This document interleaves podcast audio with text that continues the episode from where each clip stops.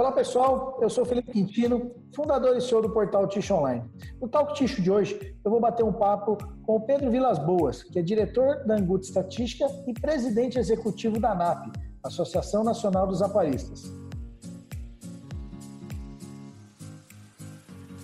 Seu Pedro, boa tarde, muito obrigado aí por estar fazendo esse bate-papo com a gente hoje. Obrigado pelo convite, Quintino. E é um prazer estar com você aqui hoje. Maravilha, legal. Seu Pedro, a, a pandemia afetou bastante aí o mercado de papel ticho, né? Na parte de consumo, nós vimos aí uma corrida dos consumidores no, no supermercado para comprar papel higiênico e estocar, né? Então, com isso, as vendas de ticho nesse primeiro momento aumentaram. Em contrapartida, a linha institucional teve uma forte queda, né? Por conta do isolamento social, fechamento de centros comerciais, locais de grande circulação, né? Como é que estão esses números hoje e qual é a perspectiva futura para o mercado de papel ticho, seu Pedro? Então, Quintino, como você falou, na verdade, o que aumentou no primeiro momento foi a venda de papel higiênico, né? Papel higiênico, eventualmente toalha multiuso. Mas já os demais produtos, como guardanapo, principalmente toalha de mão, já experimentaram queda logo no começo da, da, da pandemia. Mas uh, o volume total ainda se mostrou bastante positivo em março e, e, ainda em abril, né? E a gente não entende bem por quê, porque essa corrida às compras, né? Mas parece que o pessoal entrou meio em um princípio de pânico, né? Uhum. E todo mundo foi saiu correndo às compras. Agora, no segundo momento, a gente está um pouco preocupado, porque as vendas estão caindo, uh, estão voltando ao normal, vamos dizer assim. Mas nós não sabemos se vai piorar mais, porque agora talvez uh, o, público em geral vai começar a consumir aquele estoque que fez e que viu que era desnecessário. Né? Então isso assusta um pouco. A gente acredita que não só a queda no mercado institucional, mas de repente a gente pode ter uma queda um pouco acima daquilo do normal também na linha residencial. Então, isso deixa a indústria um pouco preocupada aí com os próximos meses. Mas até o mês de abril estava tudo tranquilo. Maio ainda não tem o resultado, mas a gente já deve ter um número negativo uh, à vista aí, né? Negativo ainda, com relação nada... a abril, né? É, abril, abril ainda mostrou um crescimento positivo, um crescimento na produção, tá? um bom ah. crescimento na produção todo, todo concentrado nos papéis higiênicos. Uhum. E agora, para maio, a gente já está esperando que tenha uh, alguma queda nesse resultado. Mas os números ainda não estão fechados, não. Legal. As toalhas uh, de cozinha aí, que a gente chama as multiusos, teve um aumento também, seu Pedro, ou não? Também teve uma queda nesse, nesse, nesse produto? Não, não teve aumento, não. Né? Ficou, ficou estável, ficou na sequência normal dela. É um produto que vem já num nível aí de 6 mil, 7 mil toneladas mês de produção. Né? Ela vem se mantendo nesse patamar há muito tempo. E não, não mostrou nenhum impacto em função da pandemia o guardanapo parece que deu uma queda, né? Eu conversei com bastante O guardanapo deu uma queda. É, o guardanapo já tem um consumo muito grande no mercado institucional, né? Bares, restaurantes, isso tudo parou, né? Então Não. o guardanapo sentiu um pouco mais. De uma forma geral é isso. Os produtos que são comercializados dentro das residências ficaram numa situação boa, positiva, né? Uhum. E os produtos do mercado institucional, numa situação um pouco mais crítica. Legal, bacana. Seu Pedro, o senhor realiza aí uma pesquisa mensal de, de preço de produto de ticho, né? É, Isso. O senhor está verificando uma melhora nesses preços dos produtos, né? Visto aí que, o, que os, os, fabricantes nos últimos anos tiveram suas margens aí esmagadas aí por conta de aumento de matéria-prima e não conseguir repassar esse, esses preços para o supermercadista, né? Como é que está isso aí hoje? Então, já 2019 acabou sendo um ano bom para o segmento, nem tanto por, por ter conseguido repassar custos, mas porque os custos abaixaram. Né? A celulose, em função do dólar, teve uma queda acentuada de preços, as aparas também, da mesma forma, e com isso o segmento conseguiu recuperar bem a, a rentabilidade dele uhum. em 2019. 2020 já começa com a tendência de aumento da celulose.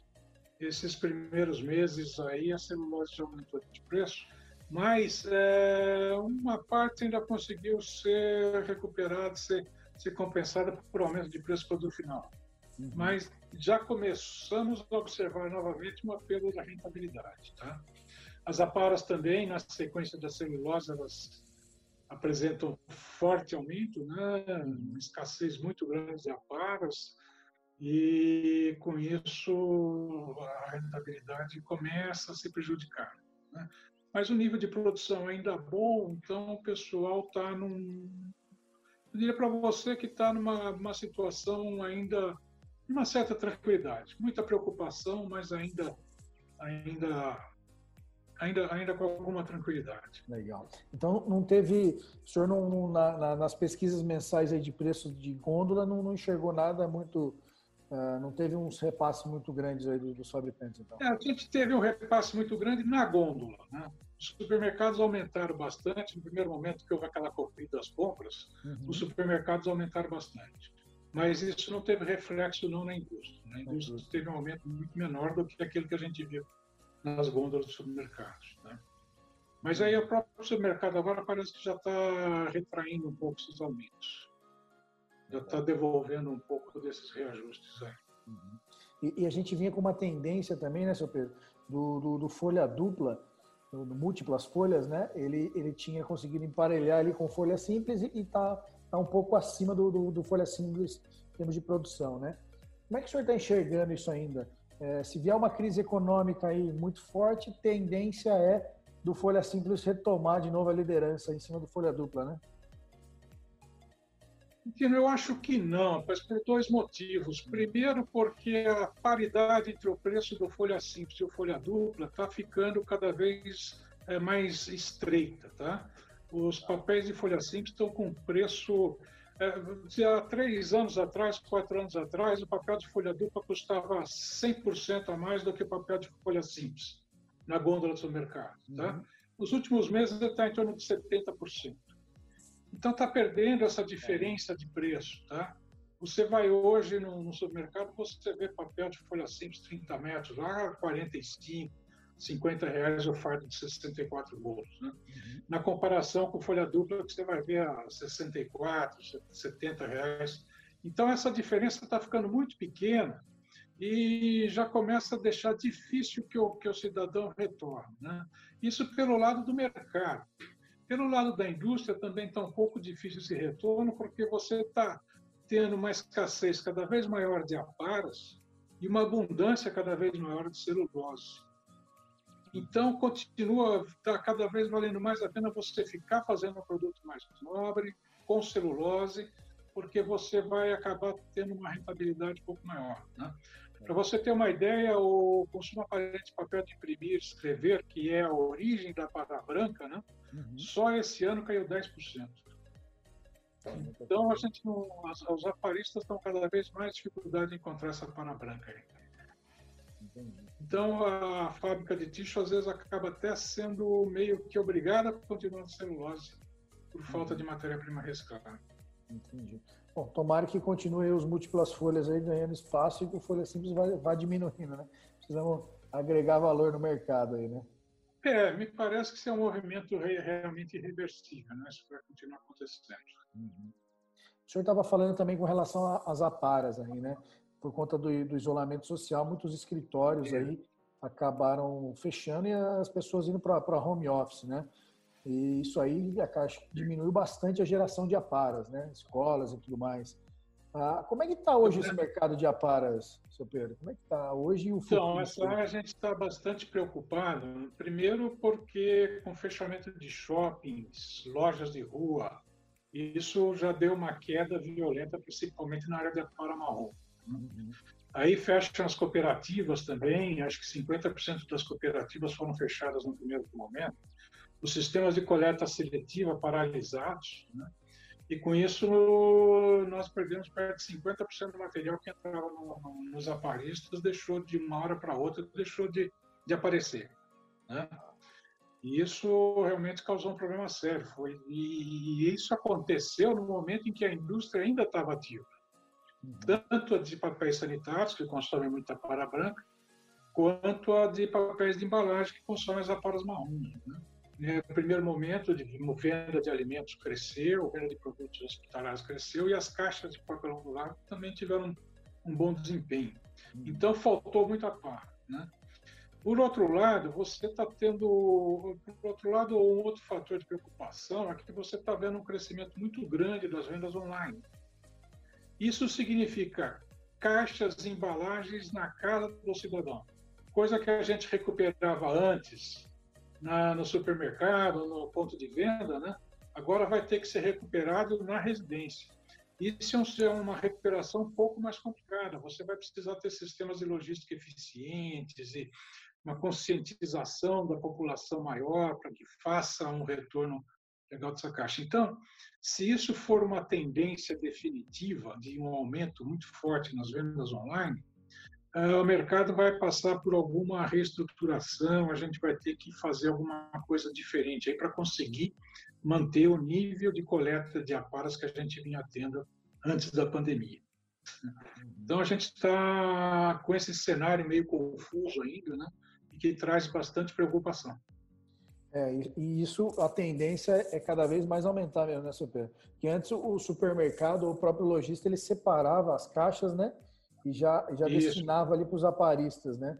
Hoje em casa acaba mais tranquilo, né? acaba indo muitas casas acabam jogando isso aí no lixo, né? Não, não recicla. Né? E, e principal nesse momento com sistemas de coleta seletiva parados, né? Uh, uh, aí essas caixas estão indo todo para o lixão, o que é um absurdo, né? Mesmo numa situação de normalização, esse material está perdido, né? não conseguimos mais recuperar não recupera mais. Então a gente vai ter um gap aí, alguma coisa que vai ser, enfim, um cenário bastante desafiador aí, mesmo nos primeiros meses pós-pandemia. Eu estava conversando com... se normalizar tudo. Oi? Não, desculpa. Eu, não, eu digo, eu estava conversando ontem com um fabricante de ticho e ele usa muita paras também, né? E ele disse que no primeiro momento eles ficaram assustados, né, que, que assumia paras, mas acabou aparecendo diversos aparistas menores na região, muitas empresas cooperativas pequenininhas, assim que a gente nem sabia que existia e eles começaram a fornecer para a gente. E ele falou assim, até hoje eu tenho estoque para um mês aí de aparas, mas ele já percebeu que a qualidade está pior e esses mesmo esses pequenininhos já estão começando a ficar sem material. Então a tendência para frente já vai ficar mais complicada. É, é uma realidade, é porque você também está tendo uma geração baixa. Né? Além de você ter perdido uma coleta no primeiro momento, que talvez pudesse ter sido compensado por esse pessoal menor, mas na verdade você está tendo uma geração menor. Né? Então vai faltar para todo mundo. É. E aí as, as, as, as, fábricas vão acabar tendo dificuldades para se abastecer. Sim. Legal. O senhor, o senhor também cobre aí o papel de embalagem, né? O marrom, né? O mercado de marrom. Como é que está esse mercado? Senhor uma, uma, uma passada, mas como é que está esse mercado hoje? Então, vamos falar um pouquinho sobre a maculatura, né, que é o papel Legal. que é utilizado para a produção de tubex, é uma maculatura 135 gramas.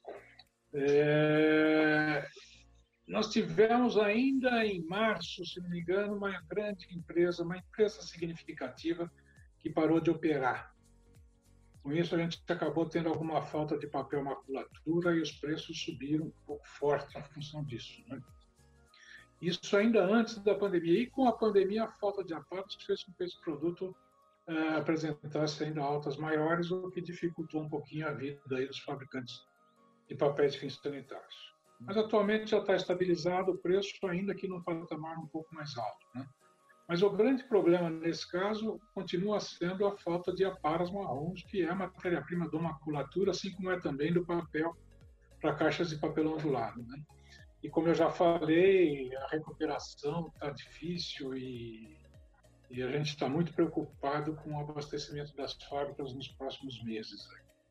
O mercado que pese de embalagem, que o senhor hum. pontuou, no mercado de embalagem, o, o maior problema ainda, o senhor está achando que, que é por conta das aparas. Assim, o mercado em, em si está tá até aquecido, não tão quanto antes, mas deve ter caído um pouco, né? Não, então, no primeiro momento esse mercado até permaneceu aquecido da mesma forma que o ticho, né? Uhum. Mas os últimos dados de maio aí já mostram que esse pessoal também está fazendo um pouso aí meio forçado. As vendas de maio, de, de, o consumo de caixas de papelão em maio já caiu 12,5%, Poxa, grande. segundo os dados da BPO. Né? Então já é também significativo. Isso ajuda no equilíbrio entre oferta e demanda de aparas. Né? Infelizmente, é um equilíbrio que fica lá embaixo, não é aquele equilíbrio que a gente gostaria de todo mundo produzindo e tendo o que consumir. Né? Sim. É não ter o que consumir, mas também não tem produção. Infelizmente, isso não é legal. Mas é o que está, que talvez seja a tendência de acontecer nos próximos meses, aí dependendo de, de, de como a indústria de embalagens vai, vai vai se comportar. Né? O que a gente teve em maio até foi um movimento não tão forte, mas muito semelhante ao que a gente teve com a, guerra, com a greve dos caminhoneiros, né? aquela queda abrupta, né? Uhum. que foi lá embaixo. Dessa vez não foi tão lá embaixo, mas também a recuperação não deve ser tão rápida quanto foi na greve dos caminhoneiros. Já no mês de junho já nós tivemos uma compensação. Né? E agora essa compensação eu acredito que não vai acontecer, o mercado deve ficar fraco aí pelo menos até os últimos meses do ano, quando começam as vendas de Natal, que a gente espera já com essa situação de pandemia definida, quem sabe a gente tem aquele Natal maravilhoso que todo mundo vai comprar presentes aí, né? Vamos torcer por isso. Vamos torcer, né? Não está é. fácil para ninguém, né? Essa situação é muito complicada. É, aí você vai ter uma boa recuperação no mercado de aparas no último trimestre do ano. Legal. No mercado, desculpa. No mercado de aparas também, mas no mercado Sim. de embalagens no último trimestre do ano. Legal. Maravilha. Seu Pedro, eu queria agradecer aí o senhor pelo tempo, pelo bate-papo. E, e, eu queria aproveitar e deixar um espaço aí para o senhor deixar uma mensagem final aí, uma, um último última mensagem para o pessoal, para quem está nos assistindo e nos ouvindo aí. Então, nós estamos aí no momento de forte desafio, né? Quer dizer, o que vai acontecer? E mesmo que você faça um planejamento em função de um cenário ditado pela pandemia, de repente vem a vacina e volta tudo a ser como era antes, né? Todo aquele seu planejamento corre o risco de se perder caso você tenha a solução que todo mundo quer, né? que essa é. vacina chegue logo. Pra... Mas é um momento bastante desafiador e a gente não pode perder a fé, a coragem, né? Eu recomendo a todos que nesse momento que tem que se manter é a coragem, aquela de empreendedor brasileiro, de dona de indústria brasileira, que é o, o antes de tudo um forte. É, muito, né? É uma situação muito complicada mesmo e eu recomendo a todos que tenham muita esperança, muita fé, muita força. Ah, legal, seu Pedro. E é o que o senhor falou, né? Hoje em dia, planejamento de longo prazo é uma semana, né? Você faz um plano É, uma semana. É. Não, não Tem aquela frase que diz que no Brasil até o passado é incerto, né? Então, então situação. É bem isso mesmo. Seu Pedro, muito obrigado.